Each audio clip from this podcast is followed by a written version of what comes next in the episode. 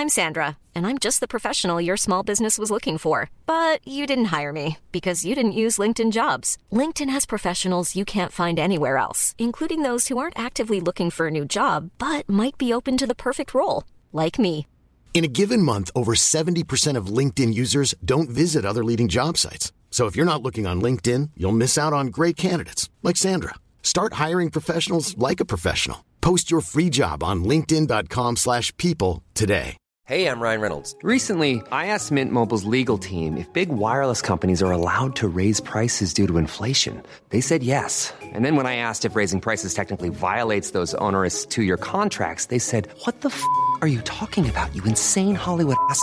So to recap, we're cutting the price of Mint Unlimited from $30 a month to just $15 a month. Give it a try at mintmobile.com slash switch. $45 upfront for three months plus taxes and fees. Promoting for new customers for limited time. Unlimited more than 40 gigabytes per month. Slows. Full terms at mintmobile.com. Life is full of what ifs. Some awesome. Like what if AI could fold your laundry? And some, well, less awesome. Like what if you have unexpected medical costs? United Healthcare can help get you covered with Health Protector Guard fixed indemnity insurance plans. They supplement your primary plan to help you manage out of pocket costs. No deductibles, no enrollment periods, and especially no more what ifs. Visit uh1.com to find the Health Protector Guard plan for you.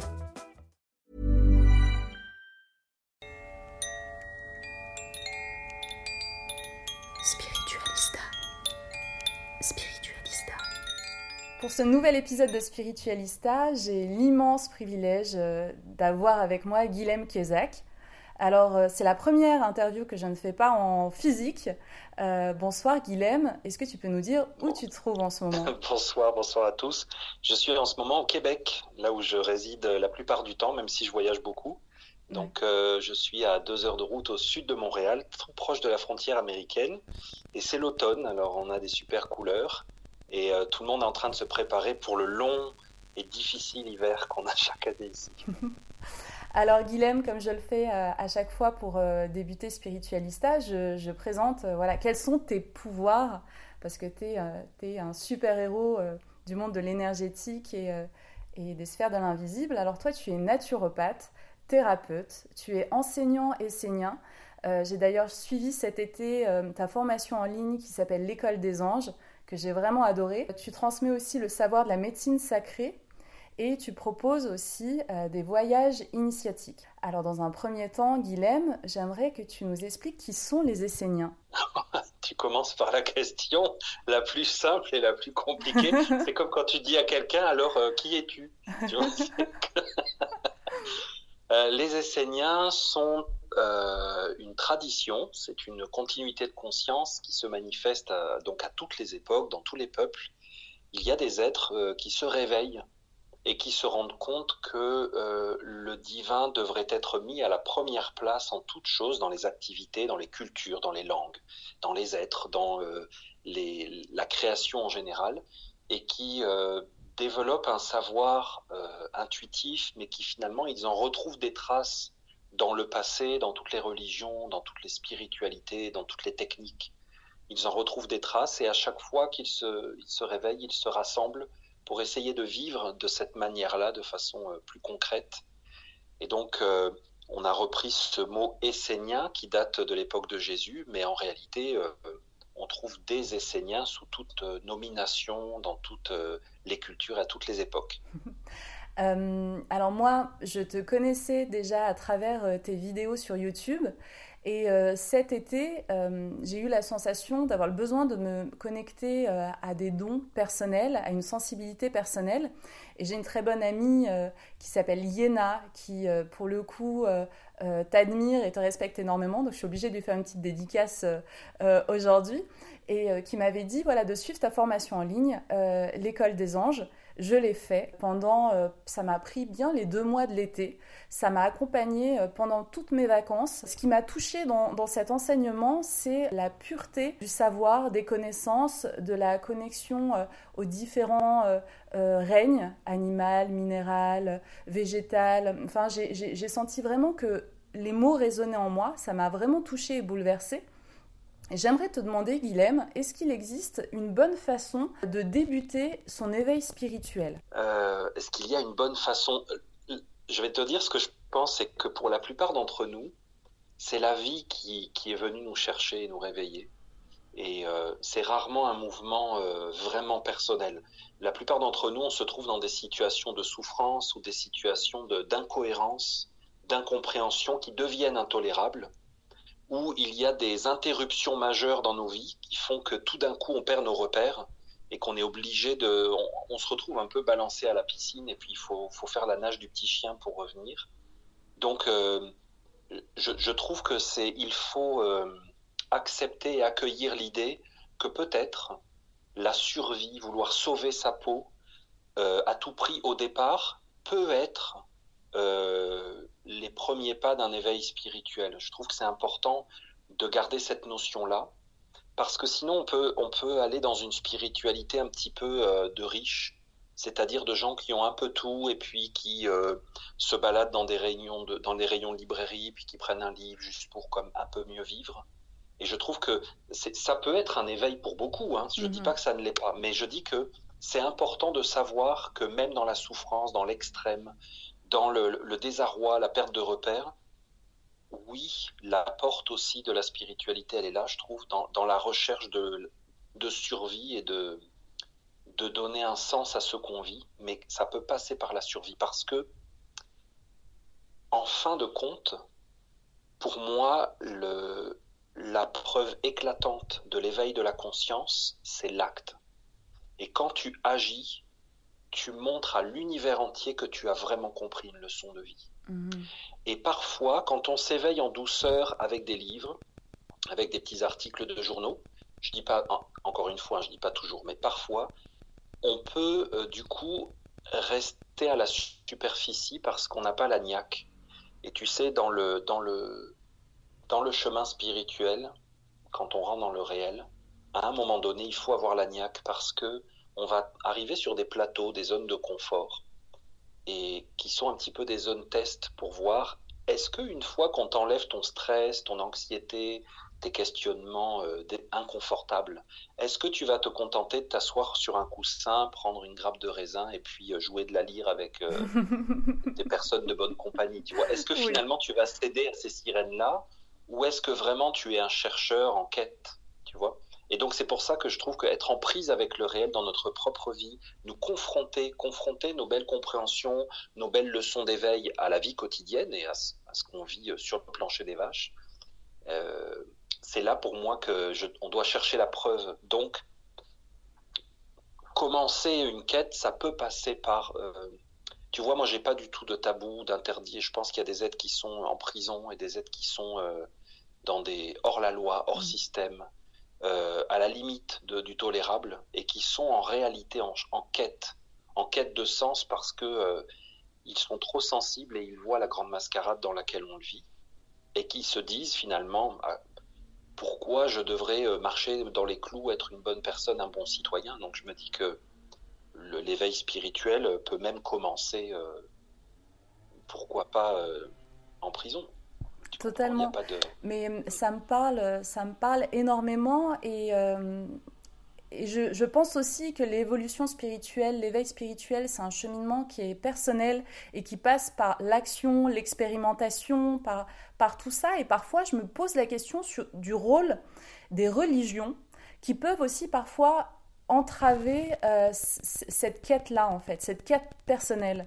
Euh, tu parlais de, prison, de limitation, et euh, parfois je me dis que naître dans une famille qui est chrétienne ou catholique ou musulmane et se dire que oh on a tellement de chance parce qu'on a ce livre sacré qui finalement va nous limiter dans nos expérimentations parce qu'on a, déjà tout gagné et toutes les réponses sont dedans en fait. Euh, je trouve que ça nous place dans une vraie limitation d'expérimentation et juste dans une toute petite parcelle de vérité qui nous coupe de, beaucoup plus grand et de beaucoup plus intense sur un plan spirituel. Et j'aimerais savoir, euh, d'après toi, euh, est-ce que rester sur des textes et sur des religions, ça peut être limitant dans un éveil spirituel? En fait, tu peux tout à fait naître dans une religion qui est la plus belle du monde. Elle n'est qu'un langage elle n'est qu'un corps, elle n'est que l'expression d'un lien avec le divin. qui peut tout à fait s'être transmis d'une mauvaise manière et du coup devenir une prison euh, dorée même, hein. mhm. avec bien sûr euh, la certitude que toi tu es un élu et que tu es relié au divin et que les autres ne le sont pas pour de vrai parce qu'ils sont des mécréants. Ouais, c'est l'ego, l'ego spirituel peut tout gâcher. Tout à fait, mais c'est valable pour la religion comme le corps, comme le langage, comme les idées. C'est toujours cette question de la transmission pour moi. Mhm. Et euh, tu, parlais de l'importance de la parole et des mots. Euh, est-ce que tu trouves qu'on n'est pas assez éduqué justement au pouvoir des mots? En anglais, on, dit spelling, to spell. Euh, il y a cette connotation de magie qui passe par le verbe, par les mots. Et j'ai l'impression qu'on n'a pas conscience de ce pouvoir-là. Oui, je pense qu'on est, on est volontairement mal éduqué afin que ce pouvoir-là soit euh, dans les mains de, de ceux qui nous disent ce qu'est le réel. L'éducation nationale, les médias, eux s'emparent des mots et ensuite nous les assènent et euh, modifient les mots, transforment les mots. ça c'est évident et je pense que la plupart d'entre nous, du coup, on répète des choses complètement inconsciemment. On nous dit, par exemple, ça me fait rire dans l'éducation nationale, on nous dit qu'on sait lire et écrire, mais je trouve que la plupart d'entre nous, on ne sait pas lire les événements de notre vie et mm. on ne sait pas du tout écrire notre vie pour créer un futur. Donc euh, c'est pareil. Dans ta parole, normalement, il y a tout ton être, toute ta vie. Tu, tu, te mets entièrement dans ta parole. Et quand tu parles, c'est crucial, c'est fondamental. On ne parle pas à la légère, on utilise des mots pesés. On, se, on devrait parler d'ailleurs beaucoup moins. c'est moi qui dis ça, je suis un gros parleur. on, devrait parler moins, tu vois. On devrait euh, moins, mais mieux. se dire... Euh, Exactement, mm. c'est pas euh, la quantité, mais on est tellement dans un flot permanent de, paroles qui souvent euh, ne veulent rien dire, sont très euh, vides, que du coup nous aussi, on utilise des paroles et, et, voilà, une des paroles les plus importantes qui serait moi, qui serait je, tu vois, c'est-à-dire ton centre profond, ton origine. Même ça, quelque part, on l'a tellement édulcoré que souvent, tu vois, je demande souvent à des personnes qui me rencontrent en consultation, euh, mais finalement, toi, tu veux quoi? Vous, qu'est-ce que vous voulez? Euh, Je veux, qu'est-ce que tu veux? Eh bien, en fait, euh, je, vois que la personne peut dire moi, je, mais en réalité, même ça, elle l'a pas clairement identifié à l'intérieur d'elle. Et du coup, comment, comment veux-tu qu'elle puisse développer et exprimer son être si déjà au départ, elle ne sait pas de quel endroit à l'intérieur elle parle tu vois? Donc oui, je pense qu'on a un gros travail à faire à ce niveau-là.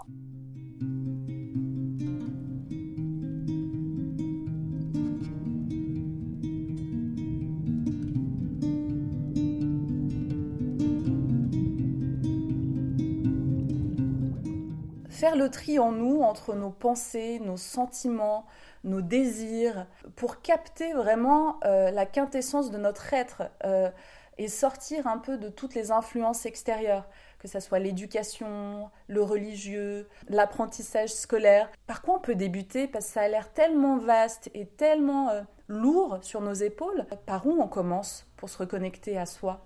Je pense que la première étape, c'est de se calmer c'est de, laisser retomber la poussière et donc de prendre des moments où volontairement, tu vois, quand tu veux te remettre en forme, tu sais ce qu'il faut faire, tu vas, tu t'inscris dans un club de, de gym, un sport, puis tu fais une pratique régulière, tu prends des horaires et tu consacres des moments de ta journée, de ta vie, de ta semaine à un objectif particulier parce que tu sais qu'il faut, c'est en le faisant qu'on va l'avoir, c'est pas en le souhaitant ou, ou en un clin d'œil. Et je pense que c'est la même chose en fait. On peut se récupérer à l'intérieur de nous, mais il faut d'abord se calmer, apprendre à se taire, arrêter de faire du bruit. Et donc bien sûr, la méditation, euh, la relaxation euh, va, en restant immobile à l'extérieur de toi, tu vas peu à peu faire apparaître l'intérieur. Alors bien sûr, au début, c'est un peu flippant parce que tu t'aperçois que quand tu arrêtes de parler, tu fermes les yeux. En fait, à l'intérieur, il y a un brouhaha terrible il y a du mouvement, ça n'arrête pas de bouger, c'est une tempête dans un verre d'eau. Mais en fait, en réalité, en persévérant petit à petit, euh, alors je ne la pratique pas, la, la, méthode de la cohérence cardiaque, mais c'est des petits, euh, la, la, la, méditation pleine conscience, tout ça, pour moi, ce sont des petits outils de base pour commencer à faire apparaître son être intérieur. Alors chez les Esséniens, ce qu'on fait, c'est que on, on pratique une méditation dynamique, c'est-à-dire que le but n'est pas de s'endormir, c'est juste de se détendre suffisamment pour faire apparaître l'intérieur.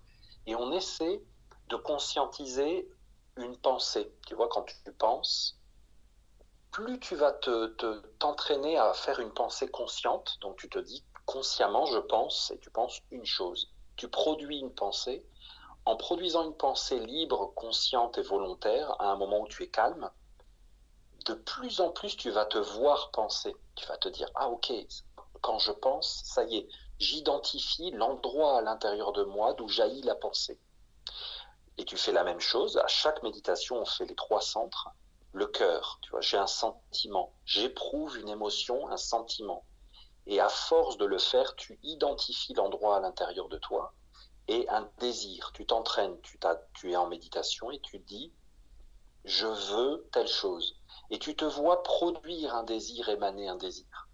Et en faisant ça, tu vas te voir agir et vivre et être vivant à l'intérieur, parce qu'on le voit à l'extérieur mais tout d'un coup, ton monde intérieur va t'apparaître. Et ça, ça peut être un processus assez rapide. En quelques mois, vraiment, tu te vois être. Et ce qui est génial avec ça, je trouve, c'est que tu vas nécessairement, de plus en plus, après ça ne s'arrête plus, tu te vois de plus en plus, tu affines tes perceptions et tu vois les mécanismes intérieurs, les mécanismes ou les processus, les mouvements. Mmh. Euh, c'est un petit peu comme quand tu, tu, tu, fais euh, du yoga ou du qigong ou du tai chi ou même de la musculation, du sport. Plus tu le fais, plus tu, tu peux affiner ton geste. Tu vois, tu fais du volleyball, tu vois après quand tu n'as pas mis tes poignets dans la même position, la bonne position, tu fais de la natation, tu te vois faire le mouvement. Au début, tu vois rien du tout, tu essayes de, de suivre le groupe, tu vois, tu arrives à moitié étouffé au bout, tu as bu la tasse, et puis petit à petit, quand ton entraîneur te dit, regarde tes épaules, mets-les plus en arrière, Là, tu comprends ce qu'il dit au début, tu ne comprends mhm. pas.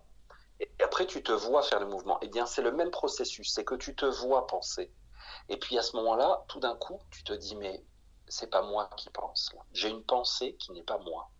Elle me vient d'ailleurs, elle vient d'un stimuli, d'une situation, d'une personne, d'un conditionnement. Et petit à petit, tu vas percevoir les moments où tu n'es pas toi par rapport au moment où tu es plus toi-même. C'est très intéressante parce que euh, je dois t'avouer, Guilhem, que quand j'ai suivi ton enseignement, l'idée de mon podcast m'est venue à ce moment-là et la mise en action aussi, sachant que moi, j'ai toujours, enfin, j'ai beaucoup d'idées très souvent et sur la mise en action, j'ai toujours un problème. Et, euh, et j'ai développé mon projet, mon idée, euh, justement à travers ton enseignement avec toutes les postures que tu partageais, dont une que j'adore et qui est très visuelle pour moi, c'est celle où j'absorbe la connaissance d'en haut et je la fais descendre dans la matière. Et euh, c'est grâce à tous ces petits exercices que je continue à faire parce que tu parlais des postures et ce qui est intéressant c'est qu'on a des vrais ressentis à l'intérieur de nous, on fait le calme à l'intérieur de nous et on visualise les choses. Euh, la sphère énergétique devient accessible pour nous. Et euh, tu sais, c'est très rigolo parce que Spiritualista, à la base, je voulais faire un, documentaire vidéo avec un premier épisode que je devais tourner au mois de juillet. Je devais partir un mois pour apprendre le kung fu en Chine avec les moines Shaolin. Donc le projet est tombé à l'eau. Et à travers ton enseignement, je me suis dit comment transformer cette idée euh, pour en faire quelque chose d'accessible, de plus facile à faire, de plus accessible. Et je me suis dit, mais je fais de la radio depuis 5 ans. Euh, je suis journaliste.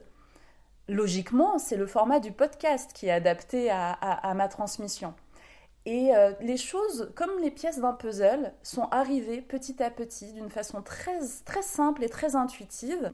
Et j'ai adoré en fait la méthode parce euh, parce qu'elle a été globale, sincère et je sentais qu'elle était dans mon alignement, qu'elle avait du sens pour moi.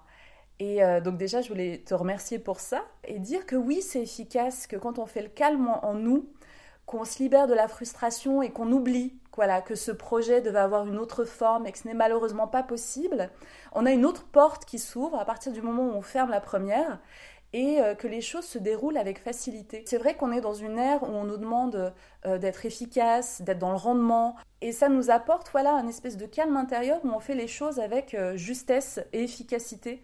Est-ce que euh, ça t'étonne, toi, que, qu'à travers voilà, ton enseignement, j'ai pu euh, développer ce projet-là? Ou euh, je, te voyais sourire parce qu'on est en visio là, ça te semble juste et, plutôt cohérent? Mais Ça me dit que j'ai bien fait mon boulot d'éducateur, de partager cet enseignement et que tu as bien fait ton boulot de le, recevoir et de le pratiquer parce que la méthode essénienne, elle est énormément basée sur le corps. Et même si on a une très grande connaissance des mondes subtils, invisibles, on parle d'anges, d'archanges, tu vois, on parle de choses qui peuvent sembler très très éthérées et très abstraites ou lointaines, en réalité, en fin de compte, euh, tout ce savoir n'a pour but que la mise en mouvement du corps sur une nouvelle énergie, une nouvelle base, une nouvelle impulsion, avec une nouvelle source, parce qu'on est souvent animé, on est déjà sur une lancée, la plupart d'entre nous, une éducation, un projet de vie que nos parents ont eu pour nous, que la société a fait pour nous, euh, des projets euh, lancés dans le... On, est habitué à fonctionner un peu en roue, comme une roue qui est lancée puis qui part toute seule et qui suit les courants. Et, et justement, souvent, euh, les gens se plaignent de leurs conditions, de leur existence, de ce qu'ils vivent et aimeraient vivre autre chose, autrement, ailleurs. Et le meilleur, notre meilleur ami pour ça, c'est le corps. Notre corps physique est, le grand outil de l'évolution. Il est notre grand instrument d'expérience d'incarnation. Et on ne doit surtout pas, euh, nous qui cheminons sur une voie d'éveil et de, de de, reconquête de notre vie finalement, dans un sens, de récupérer notre vie, on doit surtout pas euh, s'éloigner du corps. Mm. Euh, le corps, c'est ce qui nous a été donné. Alors que le corps ait été rempli de plein d'influences et de mouvements qui des fois fonctionnent comme des automatismes, et que justement il faut se calmer, arrêter de bouger pour commencer par laisser retomber la poussière, ça c'est sûr. Euh, hein, on le sait, il y a plein d'aides qui cherchent l'isolement, qui ont besoin de faire des retraites, qui ont besoin de se retrancher du monde. Ça, c'est un mouvement qui est naturel. Hein. Par contre, après, le but, c'est de vraiment récupérer son aide. Tu vois, Jésus est allé 40 jours dans le désert, puis ensuite, là, il s'est comme récupéré, et à partir de ce nouveau centre qu'il a trouvé, là, il a parlé, il a agi. Même Moïse a fait ça, alors que c'est des êtres qui avaient des formations initiatiques, mystiques, euh, philosophiques euh, extrêmement poussées par rapport à la plupart d'entre nous. Mhm. Donc si, même eux ont eu besoin de s'extraire de leur conditionnement, pour, on, peut se dire que peut-être nous aussi, ça peut être une bonne idée de le faire. Mais non, ça m'étonne pas du tout. Je suis content que tu partages ça parce que c'est le but de ma formation. Euh, parce que c'est la question qu'on me pose le plus souvent. C'est comment quitter la procrastination et comment mettre en mouvement les changements qu'on sait qui sont nécessaires dans nos vies. Et moi, ma réponse a été cette formation parce que je ne vois pas comment on peut faire autrement. Sinon, on va parler, on va essayer de s'automotiver. Alors, tu regardes des vidéos avec des motivateurs, tu vois, qui euh, à l'américaine. c'est génial, hein, c'est sympa, mais c'est souvent ça reste encore euh, une stimulation extérieure. Alors ça peut déboucher sur, ça peut débloquer quelque chose en toi. Hein. Je, ne dis pas ça, mais euh, je trouve que en, fin de compte, le, au-delà de tout ça, l'important c'est d'agir à partir de ton propre centre parce que ce sera les meilleurs euh, actes que tu vas poser dans ta vie. Et quand tu feras le bilan à la fin de ta vie, ce sera les actes que tu vas voir qui vont clairement ressortir du lot. C'est pas euh, les choses que tu as faites sous l'impulsion de ton conditionnement ou des circonstances mhm. extérieures. Tu pourras être fier de ce que toi-même tu as mis en action par toi-même. Et des fois un peu envers et contre tout. Hein. Moi, j'aime cette idée-là. on est dans un contexte euh, assez particulier euh, depuis quelques mois qui peut paraître un peu anxiogène. Disons qu'on a tous en nous pas mal de, peur, euh, de, petite anxiété, et là on nous a rajouté une petite dose un peu au-dessus. Comment faire pour accepter au mieux la situation, pour avoir un, une certaine dose de lâcher prise et en même temps rester connecté à sa propre énergie parce que j'ai eu l'expérience euh, cette semaine, en début de semaine.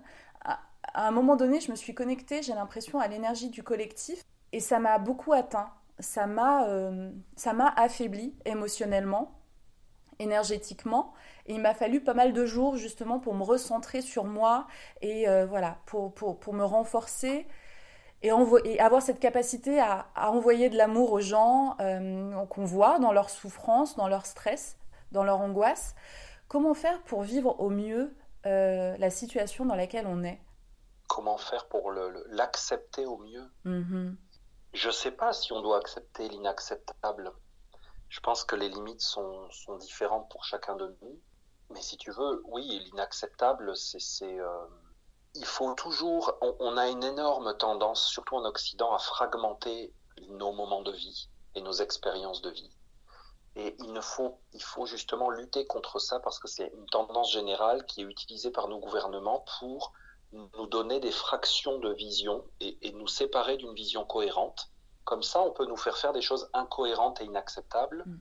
puisque justement, on les relie à rien. Elles nous semblent tout à fait, euh, dans l'instant, elles nous semblent faire du sens. Ou on accepte un argument, alors qu'en réalité, si on le replace dans une, voilà, un contexte plus grand, ça n'en a pas. Et donc, euh, il faut regarder ça dans un ensemble plus grand.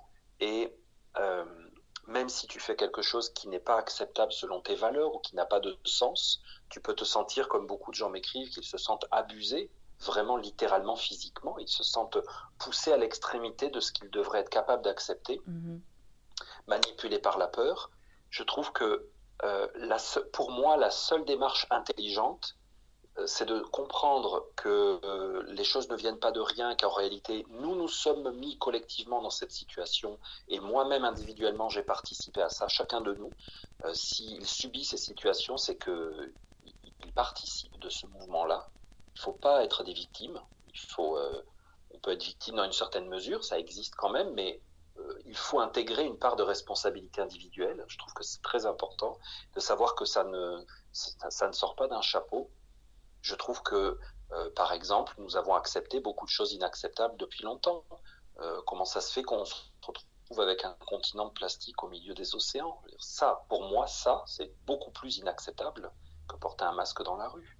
Euh, avoir détruit des forêts, avoir détruit des peuples, des langues entières, mm. avoir fait des guerres économiques, tuer des centaines de milliers de gens pour des raisons économiques et pseudo-politiques, et charger les religions, mettre ça sur le dos des religions et tout. Mm. Ça, pour moi, ce sont des choses beaucoup plus, qui devraient beaucoup plus nous choquer et nous pousser à la réflexion. Bon, maintenant, la, la vie, comme on disait tout à l'heure, la vie vient te, te, frapper à ta porte pour essayer de provoquer un éveil, t'amener un inconfort et te, te la démarche intelligente, c'est de se poser des questions, se disant finalement, qu'est-ce que ça remet en question dans ma vie? Si jamais ça continue, quel choix de vie j'ai fait? Est-ce que j'ai un plan B? Donc tu comprends, pour moi, l'acceptation n'a du sens que dans le cadre d'une démarche plus générale. Par exemple, je vais prendre des exemples extrêmes. Euh, je ne sais pas, moi, si j'étais réduit en esclavage dans une plantation en Louisiane, tu mhm. vois, euh, en 1800, bon, il faut tirer son épingle du jeu et il faut que je réfléchisse à ce que je veux vraiment dans ma vie, jusqu'où je suis allé.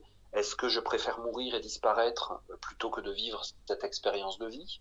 Est-ce que je vais être capable de garder une dignité intérieure face à l'indignité de mes maîtres et de, mhm. mes, de mes propriétaires et que je vais être un exemple d'humanité et de dignité euh, alors que eux seront un exemple au niveau de la société avec leurs beaux habits, leur morale et leur argent?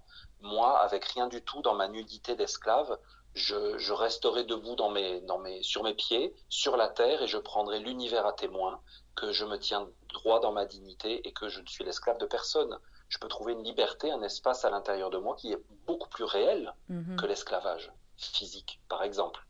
Donc tu peux très bien, euh, euh, tu vois, moi je, suis revenu récemment d'Europe où j'ai donné des formations et j'ai dû me taper euh, des heures de masque à l'aéroport, dans l'avion, dans l'aéroport des correspondances, re-avion, je prends l'avion, euh, bah oui, je mets un masque parce que je rentre dans un monde qui en vrai n'est pas le mien. Je ne suis pas dans ce monde-là. Moi, je vis dans un autre monde. Et donc, mhm. je sais que je suis comme dans un autre monde et je joue selon ces règles du jeu. Mais je dois savoir pourquoi je suis là. Qu'est-ce que je fais? Est-ce que je suis là euh, ad vitam aeternam et j'ai pas de plan B, j'ai pas d'orientation dans ma vie? Bon, ben alors il faut que je réfléchisse. Et si c'est le cas, si c'est ce que je veux, j'ai le droit et euh, je vais mettre un masque parce que puis demain j'en mettrai plus, puis après demain il sera rose parce qu'il faudra des masques roses pour faire peur au virus. Euh, je, dois accepter de jouer les règles du jeu parce que ça doit être mon jeu. Tu comprends dans la vie, il faut toujours que tu saches où est ton intérêt et que ce soit tes règles à toi. Donc si les règles fixées par les gouvernements de ces pays euh, euh, manipulés, tout ça, ne font plus ton affaire et que ce n'est plus les règles de ton jeu, change de planète. La Terre est grande, il y a plein de pays, il y a plein de possibilités de vivre. Tu comprends Il faut savoir où est ton vrai intérêt, qu'est-ce que tu veux vivre, où est ta limite à toi. Mm-hmm. C'est tout. pour moi, c'est la seule façon d'accepter. Donc justement, tu n'as pas à accepter au, nom d'un principe supérieur d'obéir au gouvernement ou des choses comme ça. Tu as accepté si toi, dans ton intérêt pour ton jeu, pour tirer ton épingle de ce jeu-là, tu estimes que c'est ce que tu dois faire. Et à ce moment-là, même, tu peux carrément accepter d'être masqué toute ta vie. Tu sais, je trouve qu'en France, euh, les gens travaillent jusqu'à fin juillet euh, uniquement pour payer leurs taxes au gouvernement. Tout le monde l'accepte. Les gens payent une redevance télévisuelle pour, euh, tu comprends, pour des médias publics qui souvent sont plus à la hauteur. je veux dire, on n'est plus dans les années 60-70 où il y avait une grande qualité de programme. Bien sûr. Oui, mais tu comprends à partir. Tu te dis, j'accepte de payer 90% de taxes sur mon essence. Alors mmh. finalement, pourquoi Tu vois, euh, moi, je relativise beaucoup cette question du masque et euh, je dis que ça, de toute façon, ça n'ira pas en salle les gens. Donc, il faut juste savoir qu'est-ce qu'on veut vivre, où on veut vivre et quel est notre intérêt.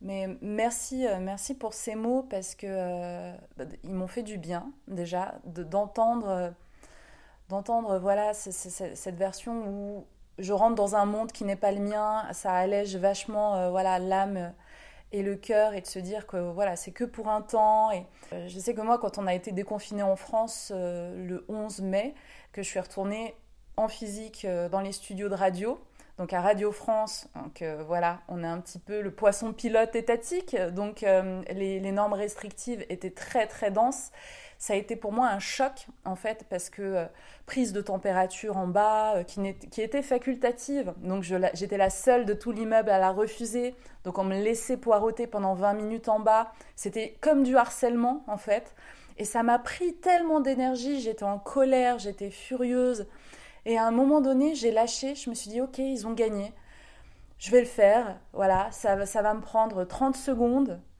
mais ça va me libérer tellement d'énergie et tellement de temps et c'est vrai que Guilhem, souvent, quand on est dans ces situations-là, qu'on a un peu la capacité à voir euh, ce qu'on appelle the big picture, et euh, être contre et être en colère, ça nous bouffe de l'intérieur parce qu'on a ce sentiment d'injustice et cette vision de... On est humaniste, donc on, sent que voilà, il y a de l'abus et que c'est pas correct et que ce n'est pas juste. Comment faire pour, euh, voilà, pour ne pas, pour pas tomber dans le piège de la colère, de la frustration et et tout ça, quoi. C'est d'avoir les yeux rivés sur, euh, sur quelque chose qui est grand et beau, non pas dans le sens d'une transcendance qui, euh, à la fin des temps, va, va venir pour euh, nous tirer du sommeil et, tu vois, nous faire siéger à la droite de Jésus dans le ciel, mais d'une transcendance de notre existence sur la terre. C'est-à-dire que tu vois, il y a des êtres pour qui vivre est insupportable mourir est, inadmissible et ça pourrit toute leur vie. Et, euh, tu as des textes bouleversants euh, au XIXe siècle, des auteurs, en littérature, en poésie, tu vois un mal-être, un malaise profond, alors qu'il n'y a pas de confinement, il n'y a pas de masque et tout ça. Donc ça veut dire qu'il y a des choses dans la vie qui de tout temps ont, bouleversé des êtres et, ont rendu leur vie très difficile à accepter. Donc pour moi, ça, ça survient à partir du moment où l'homme perd, perd son propre centre et le sens de sa vie sur la Terre. Tu as deux, deux cas de figure. Tu as le cas de figure d'un être qui euh, puise son sens de l'existence dans sa religion, dans sa communauté, dans son folklore, dans sa tradition, dans son métier. Tu vois, il y a des êtres, le simple fait euh, de pratiquer leur religion, pour eux, c'est suffisant. Ils ont un sens de transcendance et euh, que leur, leur vie euh, s'inscrit dans une durée. C'est pas une réflexion mentale, hein, ça peut être une perception euh, assez inconsciente, mais qui fait qu'ils n'ont pas de, de troubles métaphysiques. Ils n'en ont pas. et puis tu as des êtres qui ont une transcendance consciente. Ça veut dire qu'ils ont une perception que leur vie n'est qu'une journée dans une grande série de journées finalement une vie c'est une journée et qu'ils sont en chemin, ils sont des âmes en chemin, que leur présence a un sens et que chaque jour est une source d'expérience. Et à ce moment-là, euh,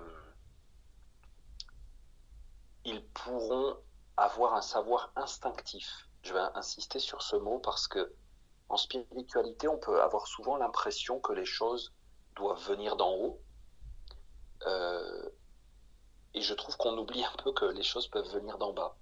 Et tu vois, quand euh, tu observes euh, une petite grenouille, un petit étard, un poisson, tu vois, un petit animal qui a l'air tout à fait anodin et qui n'est pas euh, spectaculaire, comme un beau cheval noir au galop dans une prairie, tu vois, un petit, un petit tétard. Oui.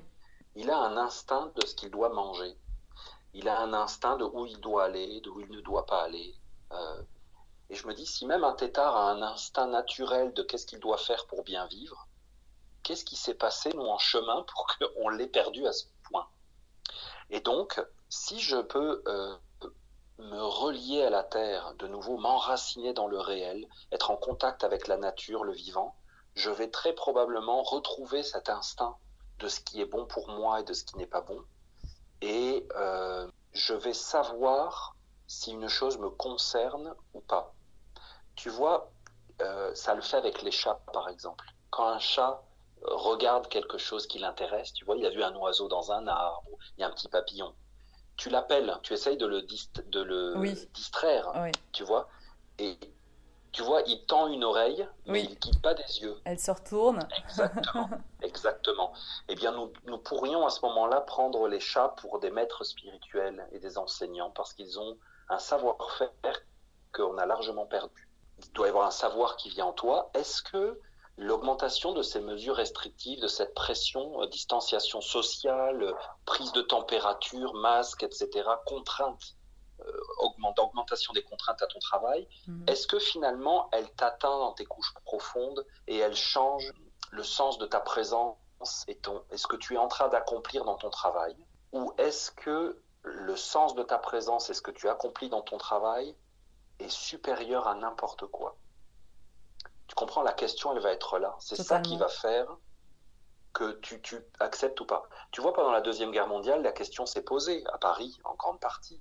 Les acteurs, les chanteurs, les scénaristes, les mm. musiciens, les, journalistes, ils ont tous été confrontés au pouvoir euh, de, Vichy. Oui. Euh, tu comprends, la question se pose après, qu'est-ce que tu veux dans ta vie, qu'est-ce que mm. tu veux faire?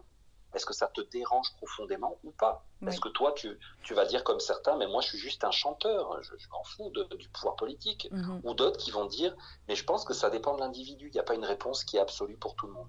Donc, si le travail que tu fais à Radio France, tu sens que c'est relié à ta mission d'âme et que c'est là que tu dois être et que c'est important pour toi, mhm. tu vas d'instinct savoir être comme le chat tu tends une oreille et tu sais que ça ne te concerne pas, ou alors tu tends l'oreille et tu sais que ça te concerne et que c'est important pour toi, et ça remet en question tout. Mais ça, pour moi, c'est un savoir instinctif. Ça ne peut pas être une mentalisation. Tu vois. C'est vrai.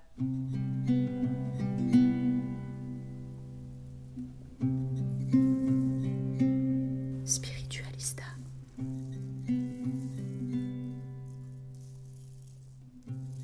Euh, j'ai écouté cette semaine euh, une vidéo euh, où tu parles de l'importance de l'alimentation.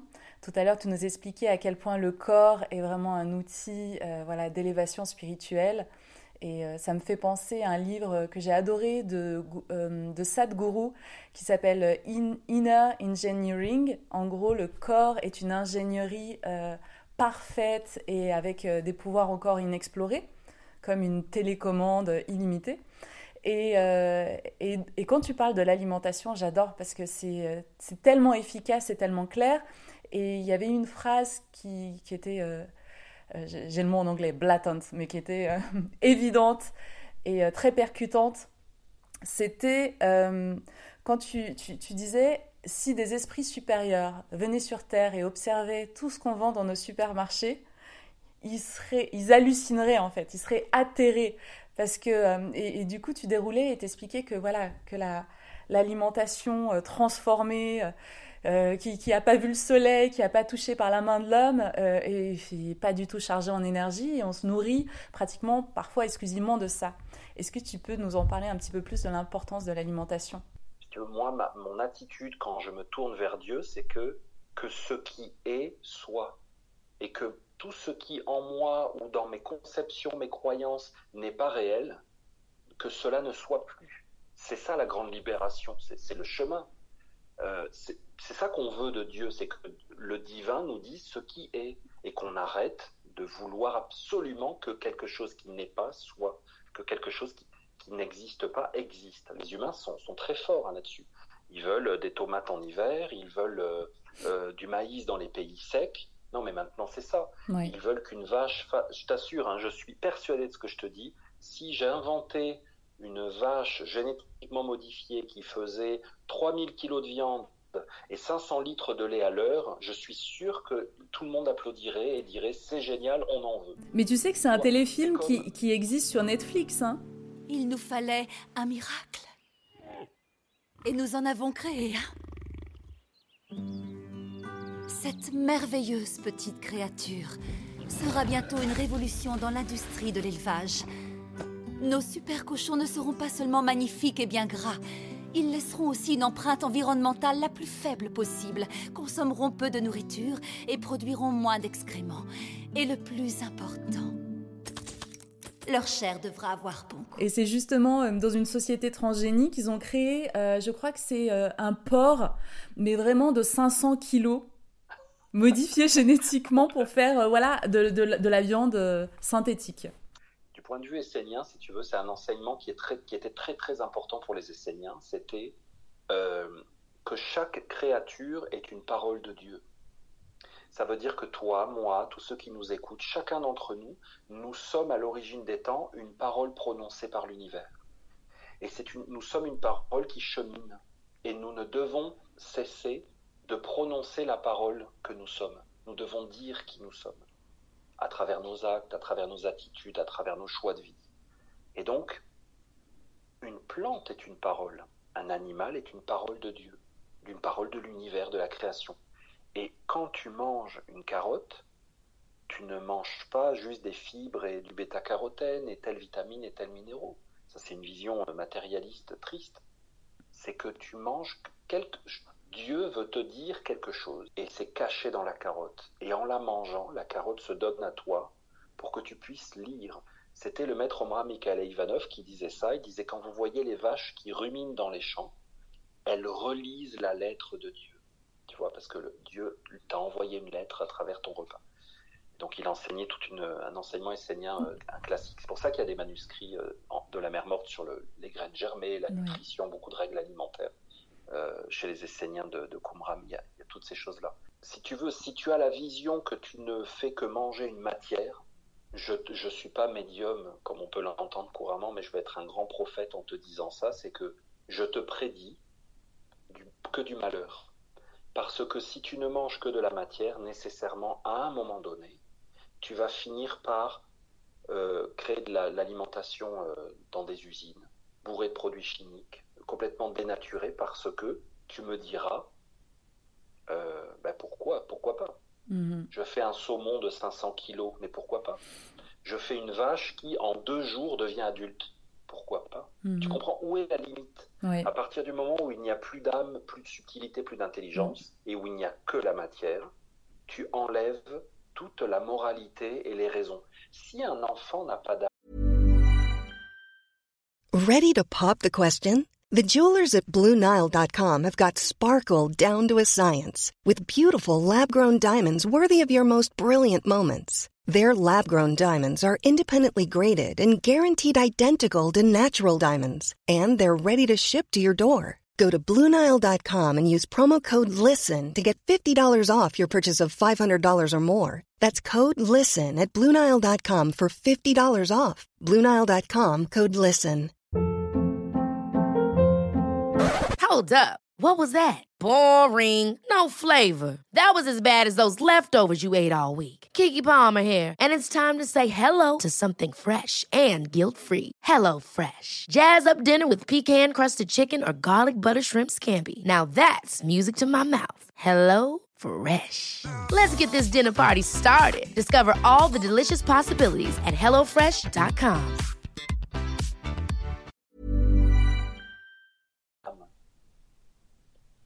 pourquoi je ne lui ferai pas tout ce que je veux Si une femme n'a pas d'âme, pourquoi je ne me calmerai pas les nerfs sur son visage quand je rentre le soir? Tu mhm. comprends? Où est la limite? Si les humains n'ont pas d'âme, pourquoi les gouvernements se priveraient de leur faire faire ce qu'ils mhm. veulent? Euh, regarde euh, comment on a traité euh, les juifs, comment on a traité les, esclaves noirs. Voilà. À chaque fois, si tu veux, le, le, préjugé ou l'idée qui était sous-entendue, c'est que de toute façon, mhm. on peut faire ce qu'on voulait. Donc, en faisant ça avec la nourriture, c'est très dangereux parce que on perd l'opportunité d'abord d'accéder à l'énergie réelle que l'univers a placée dans un aliment. et ensuite à ce que nous, êtres humains, on peut échanger entre nous. Il y a une notion de partage fondamentale dans la préparation d'un repas. On guérit des choses, on apaise des souffrances. Si tu veux, préparer à manger, c'est prendre soin du lien social. Alors quand tu vois que maintenant on nomme des ministères, fonctionnaires responsables de créer des animations sociales, de renforcer le lien social dans des zones euh, particulières, mais c'est euh, de l'utopie totale. Euh, renforcer le lien social, il faut se préparer des gâteaux les uns les autres, manger ensemble, aller dans la nature, récolter le fruit de la nature et le manger. Mhm. Alors que quand la nourriture a été préparée uniquement pour du profit, et augmenter les profits de quelques-uns, ça veut dire avec quoi? De l'avidité. C'est-à-dire mhm. que tu veux plus que ce que tu pourrais avoir. Oui. Eh bien, tu manges l'avidité de quelqu'un et tu lui donnes ton argent. Moi, je pense qu'on n'aura pas la même destinée si on fait ça, que si on mange des produits qui sont vrais, naturels, authentiques, avec une relation saine aux choses. Mhm. Euh, c'est une phrase que j'aime aussi beaucoup, c'est euh, manger vivant pour euh, être vivant. Et, et, que voilà, toute cette nourriture transformée et la nourriture euh, morte en fait, qui ne vibre pas, qui, n'est pas vivante. Et c'est vrai que euh, ça remet en, question énormément de choses, voilà, sur euh, déjà les, émotions. quand si on mange pas quelque chose de vivant, de pétillant, qui a été nourri par l'énergie solaire, c'est vrai qu'on se rend compte que ça joue sur le moral, quoi. Puis il y a plein d'études qui le prouvent que oui, l'alimentation a une influence directe sur sur, euh, sur notre morale, notre façon de voir la vie. Et, et euh, bon, on passe carrément euh, tout le, tout le pan sur la santé et sur toutes les maladies liées à l'alimentation.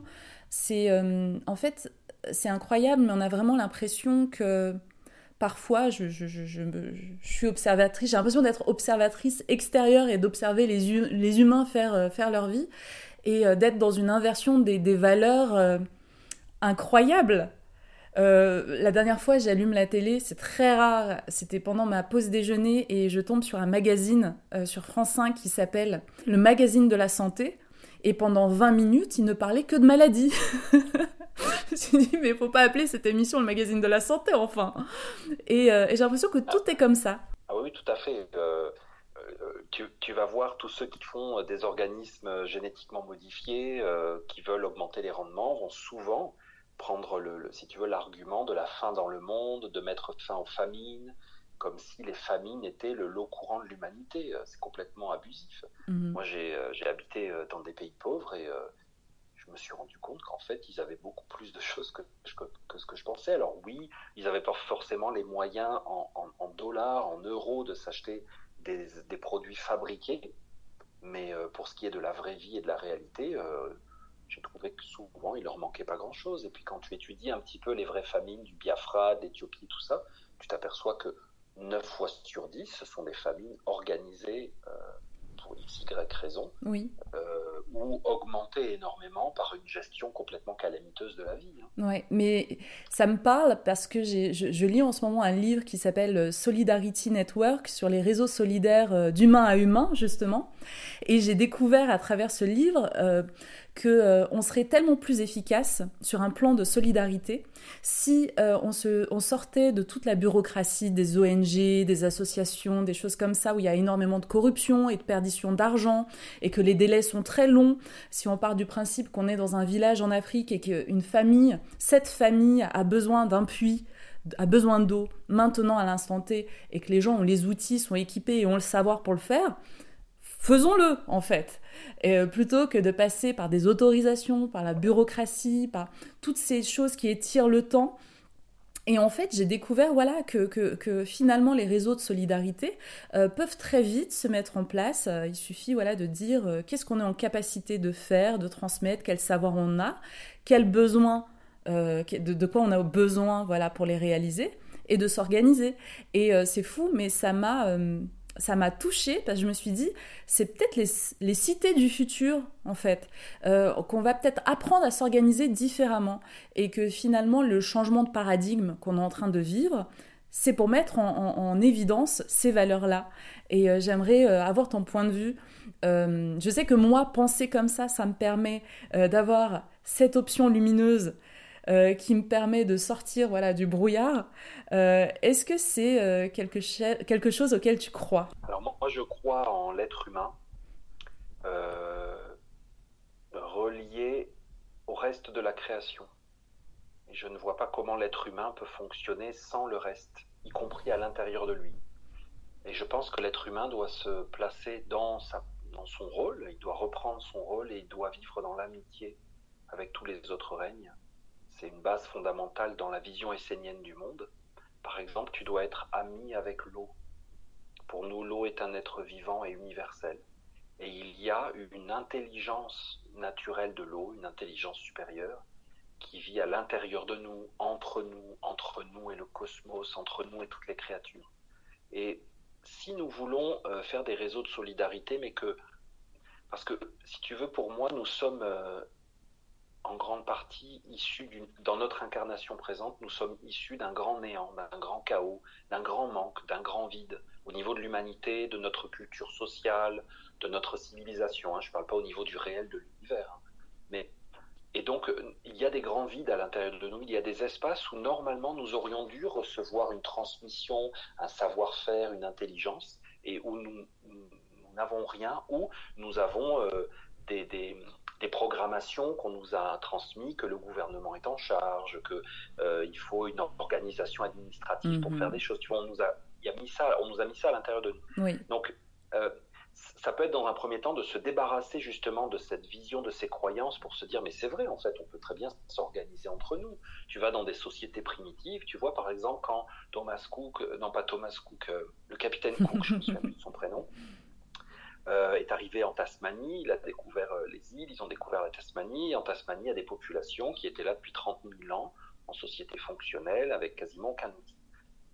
Je trouve que c'est des exemples flagrants, on devrait réfléchir là-dessus comment des humains ont vécu dans l'harmonie, euh, le, développement durable, pour employer des termes modernes, en harmonie avec leur environnement, avec très peu d'outils, sans philosophie de l'augmentation et du progrès. Tu comprends? Ils étaient dans une continuité, une permanence. Ils avaient ces six ou sept outils fondamentaux. Ils avaient un couteau, une aiguille, euh, mmh. deux, trois bricoles et ils n'ont jamais cherché à, faire plus, à, tu vois, à augmenter, à être plus nombreux, comme aujourd'hui on nous tient ce discours.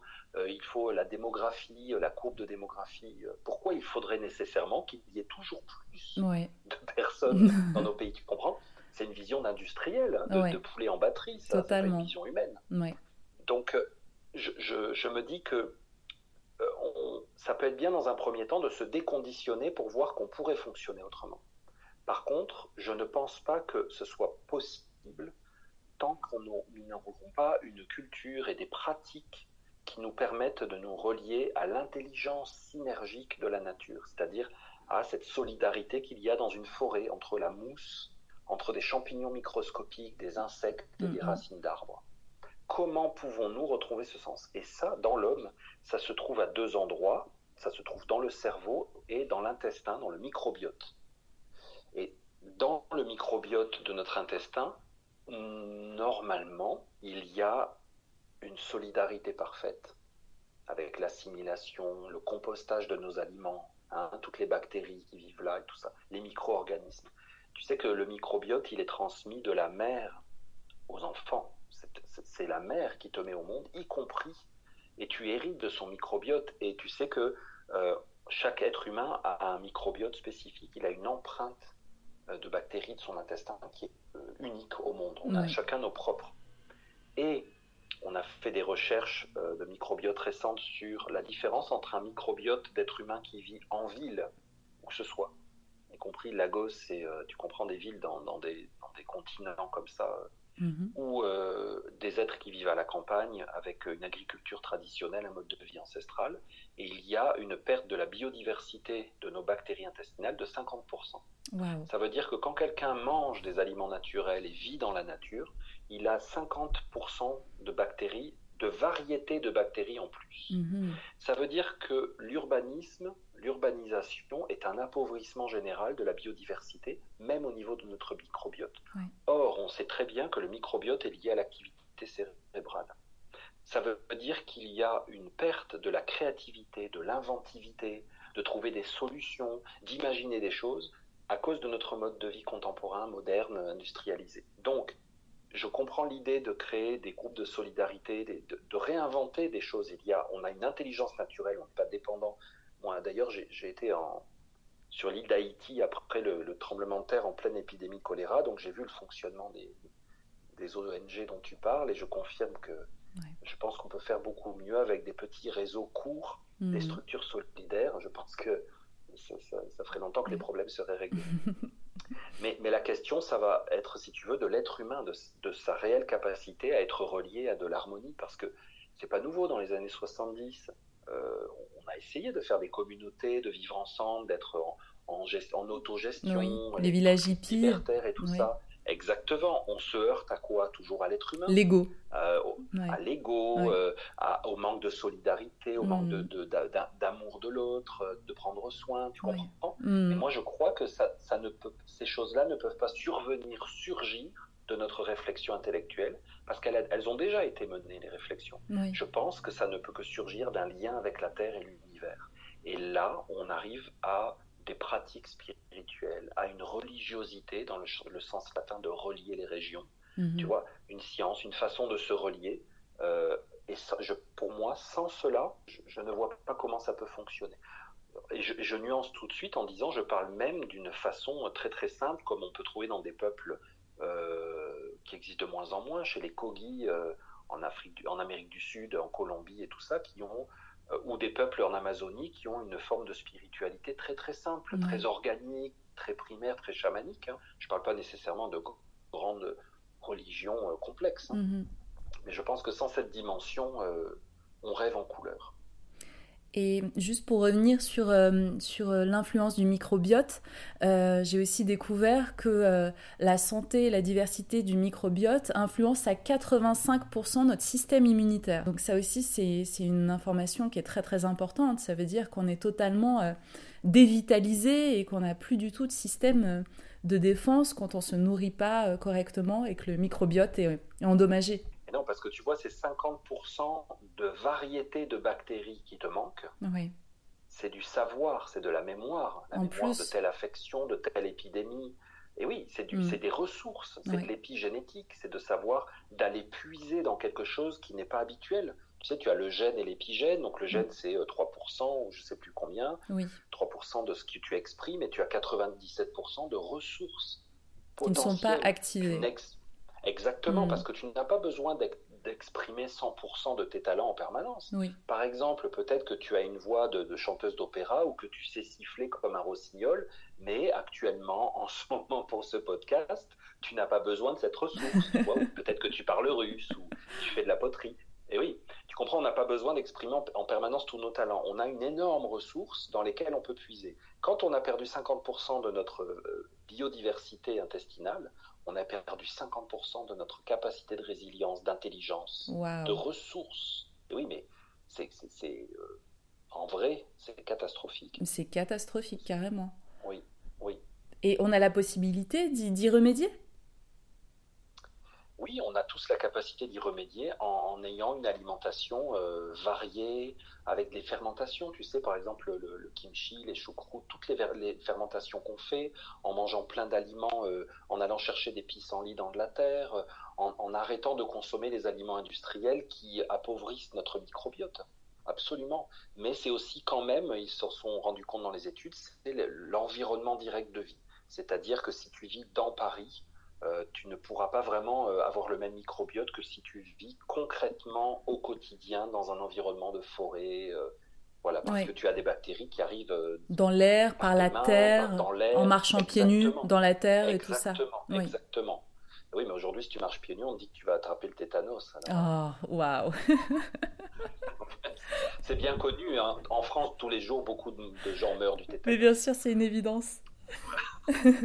J'ai fait, fait, une recherche une fois et euh, il me semble de mémoire qu'avant euh, que tout le monde soit vacciné de manière obligatoire pour le tétanos, il y avait en France chaque année 40 morts du tétanos. On ne peut pas, pas, non plus parler d'un danger national quand même. c'est Clair. Non, mais c'est super intéressant. Il y avait une notion que tu développais que je, trouvais passionnante, c'était euh, l'importance du regard que l'on porte sur les choses, l'œil d'Ossoron, euh, qui pour le coup c'est un petit peu la focale qu'on place sur la vision qu'on a de la vie. Et est-ce qu'on a la possibilité justement de, de choisir? J'avais expliqué ça à une amie, je lui avais dit, tu sais, le matin quand tu te réveilles, tu as la possibilité de choisir quel film tu veux aller voir au cinéma. Tu peux choisir une comédie romantique. Et là, ça faisait plusieurs semaines qu'elle était plutôt dans un film d'horreur. Je lui disais, change de film, ça va te faire du bien. Est-ce que c'est possible? Est-ce qu'on peut vraiment choisir euh, le film qu'on a envie de voir en projection? J'imagine. Maintenant, je pense que l'œil te conduit. L'œil est un guide. Tu le vois dans des représentations sur des papyrus égyptiens. C'est, euh, tu le vois des fois, il est représenté euh, tout seul avec des ailes. il est tenu par un vautour. Le vautour, c'est pour dire que le vautour nettoie la création de tout ce qui est mort. Et quand ton œil est tenu par le vautour, tu vois, c'est des grands savoirs, des grands secrets de la vie, une grande, grande sagesse. C'est fascinant. Qui est contenue dans ces illustrations de. Je, veux faire des conférences sur YouTube là-dessus, mais je n'ai pas encore euh, pris le temps, mais je trouve que c'est très intéressant. Oui. Euh, si un vautour euh, tient ton œil, et donc c'est un vautour qui a la clé de vie, donc tu vois, c'est un vautour sacré, ça veut dire que tu ne vas pas euh, tu ne vas pas croire que ce qui est mort est vivant. Or, aujourd'hui, on fait énormément ça. Euh, tu vois, on parlait de l'alimentation, on va te vendre un yaourt en te disant que c'est une source de vie. Au bifidus actif. Exactement, dans un pot en plastique. On te vend une bouteille d'eau pour, pour être bien, pour être régénéré, et c'est du plastique. C'est un non-sens absolu. Et, ça, et moi, je dis ça à l'aéroport, tu vas me voir avec une bouteille de plastique. Hein. Moi, je suis comme vous. Hein. On est pris dans un monde, mais il ne faut pas justement prendre les vessies pour des lanternes. Et quand tu ne sais plus le faire à l'extérieur de toi, que tu, as perdu, ça veut dire que depuis longtemps, en vrai, tu ne l'as plus vu à l'intérieur de toi. Tu n'as plus fait la distinction, par exemple, entre un souvenir d'amour et de l'amour vivant. Et tu as vécu avec un souvenir d'amour dans ta vie, en croyant ou en voulant croire que c'était la vie. Jusqu'au jour où, après, tu cries au scandale parce que quelque chose s'effondre dans ta vie, mais en réalité, ça fait un moment que c'est mort. Donc le vautour, c'est l'être qui va te protéger de ça. Et euh, le prix à payer pour ça, si tu veux, pour garder ce regard vivant sur les choses, c'est d'accepter de vivre avec l'intelligence du vautour qui va nettoyer dans ta vie toujours ce qui est mort. C'est-à-dire que dans ta vie, quand quelque chose n'est plus actuel, n'est plus nécessaire, n'est plus bénéfique, n'est plus utile, ça va s'en aller. Et il faut avoir toujours ce, à présent à l'intérieur de toi cette qualité du vautour de laisser partir, de laisser aller, de ne pas t'accrocher. Donc quand un Égyptien mettait ça sur son papyrus, c'était une prière. Il se disait, mon Dieu, j'espère que toujours je garderai l'œil rivé sur la vie et que jamais je ne prendrai un cadavre pour quelque chose de vivant, c'est-à-dire ce qu'aujourd'hui on appelle un zombie, hein. et que jamais je ne sois moi-même un zombie. Donc, est-ce que c'est est -ce c'est possible de, de, de, choisir le film de sa vie? Euh, Oui, dans le sens où euh, si tu comprends que ton œil a un pouvoir et qu'il donne la vie, tu vois, c'est comme... Tu sais, les petits enfants qui veulent avoir de l'attention et qui vont dire Regarde-moi, regarde-moi, je saute, papa, regarde-moi, j'arrive à faire du vélo, regarde-moi, regarde-moi, regarde-moi, tu vois. veut de l'attention parce que on sait, un enfant se sent exister quand on le regarde. C'est super important. Mhm. Je pense qu'aujourd'hui, c'est dramatique. Les parents sont rivés sur leurs ordinateurs, leurs téléphones et tout. Les, les uns des enfants aussi. je pense qu'on va y perdre. Hein. Rendez-vous dans, dans deux, trois générations. Et quand tu regardes quelque chose, tu lui donnes la vie. C'est pareil dans un couple, c'est pareil avec un ami, c'est pareil au boulot. Mhm. Euh, donc, plus tu regardes une situation, plus tu lui donnes la vie et de l'importance. Il y a des textes gnostiques magnifiques qui décrivent, alors vous avez le nom de Barbello, hein, ce sont des anciens mots euh, d'un ancien langage, euh, et vous avez comme qui, Barbello qui est comme la mère, la mère de la vie, et qui a regardé l'obscurité. Et en faisant ça, l'obscurité est née à la vie et elle a pris conscience de son existence et elle n'a plus accepté de mourir alors qu'elle n'était pas. Et finalement, euh, la mère a donné euh, euh, la vie en regardant le néant. Et, nous sommes nombreux dans nos vies à avoir eu des moments où nous avons regardé le néant et nous avons commencé à lui donner de l'importance. Et après, nous en tirons un sentiment d'existence qui, auxquels nous nous accrochons à tout prix. Oui. Donc, c'est cet éveil fondamental, fondamental de l'œil qui est à faire. Et pour moi, il faut commencer par des choses très simples. C'est juste de s'apercevoir, d'essayer de se voir faire dans le, la journée. Ou le soir, on fait un bilan de notre journée.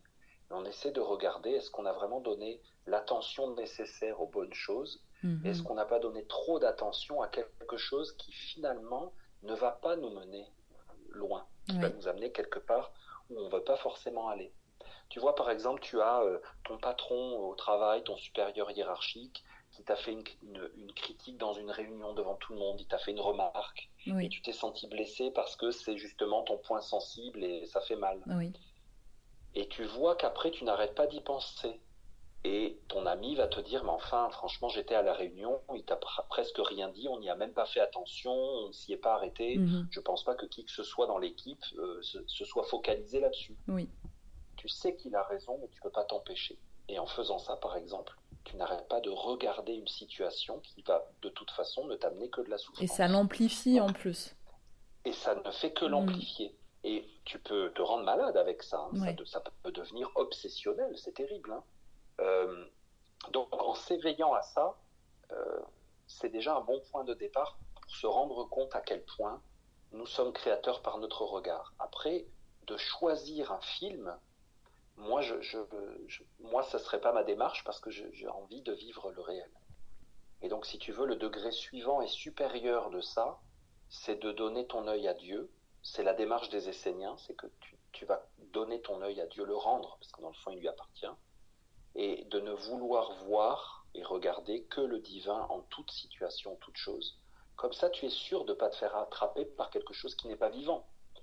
Tu comprends? Donc Oui. c'est pour ça qu'on a dit, euh, on vénère Jésus, Jésus, Jésus, Jésus, on en a bourré le- le- la tête pendant 2000 ans, on l'appelait le vivant. Parce qu'on se disait, en se concentrant sur lui, on ne va pas mourir. Donc on disait, tu auras la vie éternelle. Oui. Tu vois, euh, ça vient de là, c'est une déformation. Mm. Ça, ça a perdu complètement son sens, mais ça a une origine réelle. Euh, pour terminer, Guilhem, j'aimerais beaucoup que tu nous parles euh, de la prière. Comment bien prier? Est-ce qu'on est, euh, on est obligé de ritualiser la prière ou ça peut être quelque chose de très personnel, très instinctif? Est-ce qu'on a besoin de se mettre dans un, un certain mood pour réussir à prier aussi? Alors moi, la prière, je, je l'assimile tellement à l'action, parce que si tu veux, penser, c'est parler dans l'invisible. Beaucoup d'entre nous, on, croit que penser, ça se voit pas, c'est invisible, personne n'entend rien, donc on- dans le fond, on peut réfléchir à ce qu'on veut, penser à ce qu'on veut, imaginer ce qu'on veut, ça dérange personne. Mais en réalité, euh, on vibre, l'énergie vibre partout, et tout ce que nous pensons euh, euh, peut causer des choses, des mouvements d'énergie. Donc euh, on le sait en spiritualité, on va te dire tout de suite, euh, et des pensées positives, lumineuses, ça va déclencher des meilleures forces, bien sûr, que si tu as des pensées euh, sombres et destructrices. Donc l'activité intérieure, elle est permanente en réalité. Et quand tu penses, tu pries. Ou alors tu, ou alors tu, tu parles pour rien dire. Mais sachant que la vie en permanence s'anime autour de toi en fonction de ce que tu demandes, de ce que tu veux, c'est ton intérêt de, conscientiser que ta pensée est une prière permanente. Tes sentiments sont une prière permanente et ce que tu veux est une prière. Quand tu veux quelque chose, tu pries et tu l'invoques dans ta vie et tu vas l'attirer. Donc, si, si tu conscientises tes activités internes comme étant une grande prière permanente générale, tu t'aperçois que si tu dissocies ta vie intérieure de ta vie extérieure, il va y avoir une incohérence. Parce que tu pourrais, tu pourrais prier pour la paix, l'harmonie, la fraternité, et, comme on disait tout à l'heure, posséder des esclaves dans une plantation et les faire fouetter toutes les cinq minutes. Tu vois? D'ailleurs, euh, je suis sûr qu'on l'a vu, hein, des chrétiens qui allaient à l'église, qui avaient des grands sermons sur le, la charité et tout ça, et puis qui avaient sûr. des esclaves et qui, Ouais. qui dissociaient les deux et pour qui ils ne voyaient même pas le lien entre les deux, Mhm. tellement ils étaient séparés à l'intérieur. Donc, je trouve qu'il ne faut pas séparer notre vie extérieure et notre vie intérieure. Et donc, quand tu fais un acte, il faut savoir que tu fais une prière parce que quand tu vois un agriculteur qui plante un grain de blé, c'est une prière en mouvement.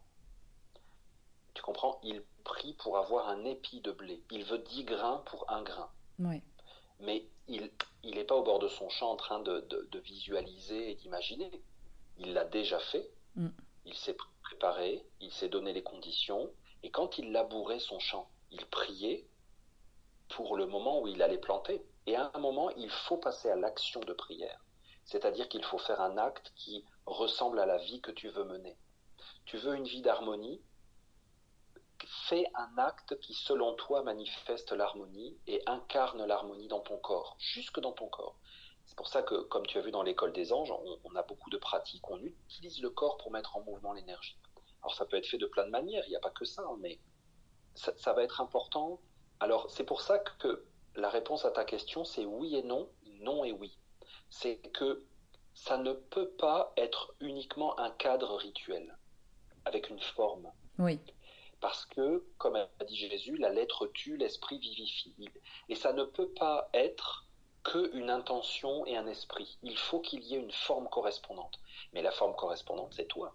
Mhm. C'est ta vie.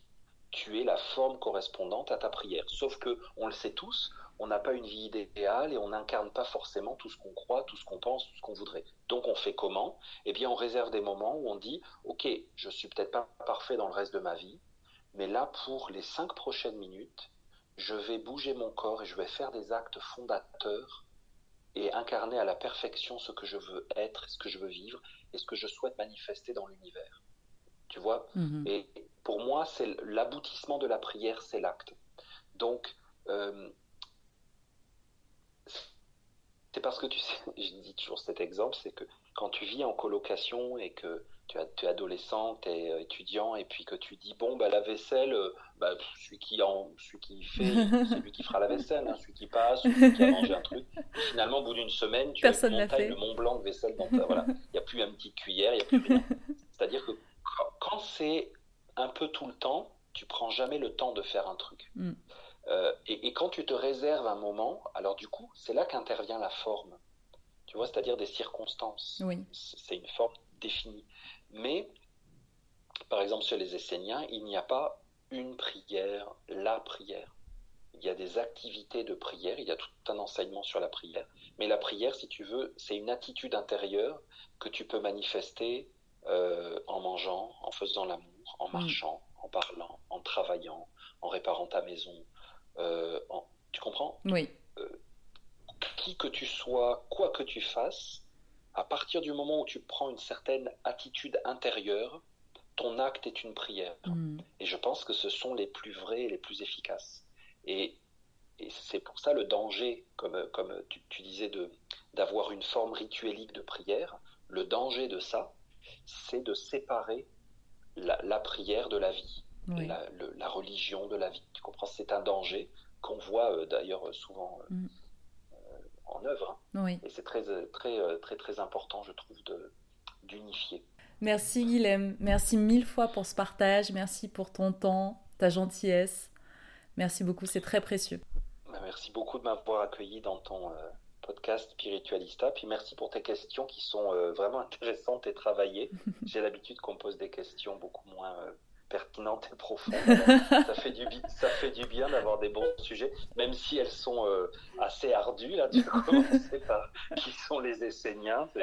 Mais merci beaucoup et puis bonne chance, bon vent pour ton projet. Je trouve que c'est une super initiative et puis partageons la lumière. Merci Guilhem. On en a grand besoin. Merci, merci en attendant de te rencontrer en vrai. Merci mille fois.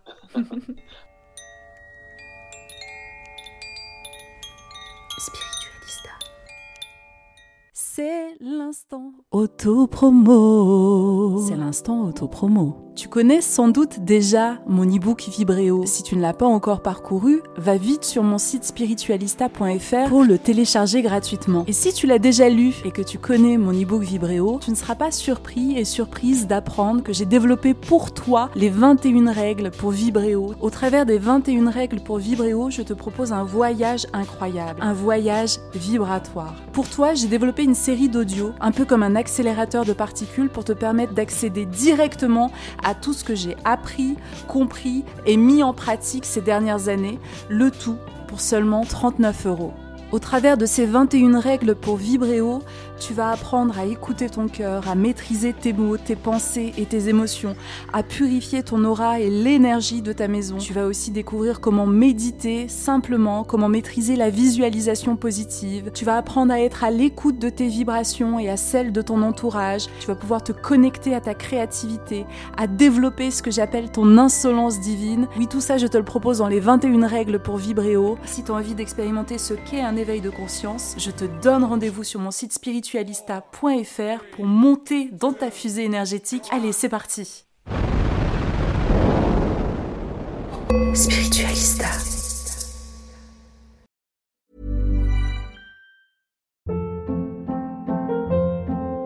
Hold up. What was that? Boring. No flavor. That was as bad as those leftovers you ate all week. Kiki Palmer here, and it's time to say hello to something fresh and guilt-free. Hello Fresh. Jazz up dinner with pecan-crusted chicken or garlic butter shrimp scampi. Now that's music to my mouth. Hello Fresh. Let's get this dinner party started. Discover all the delicious possibilities at hellofresh.com. Planning for your next trip? Elevate your travel style with Quince. Quince has all the jet setting essentials you'll want for your next getaway, like European linen, premium luggage options, buttery soft Italian leather bags, and so much more. And is all priced at 50 to 80% less than similar brands. Plus, Quince only works with factories that use safe and ethical manufacturing practices. Pack your bags with high-quality essentials you'll be wearing for vacations to come with Quince. Go to quince.com/pack for free shipping and 365-day returns. Mom deserves the best, and there's no better place to shop for Mother's Day than Whole Foods Market. They're your destination for unbeatable savings, from premium gifts to show-stopping flowers and irresistible desserts. Start by saving 33% with Prime on all body care and candles. Then get a 15-stem bunch of tulips for just $9.99 each with Prime. Round out Mom's menu with festive rosé, irresistible berry chantilly cake, and more special treats. Come celebrate Mother's Day at Whole Foods Market.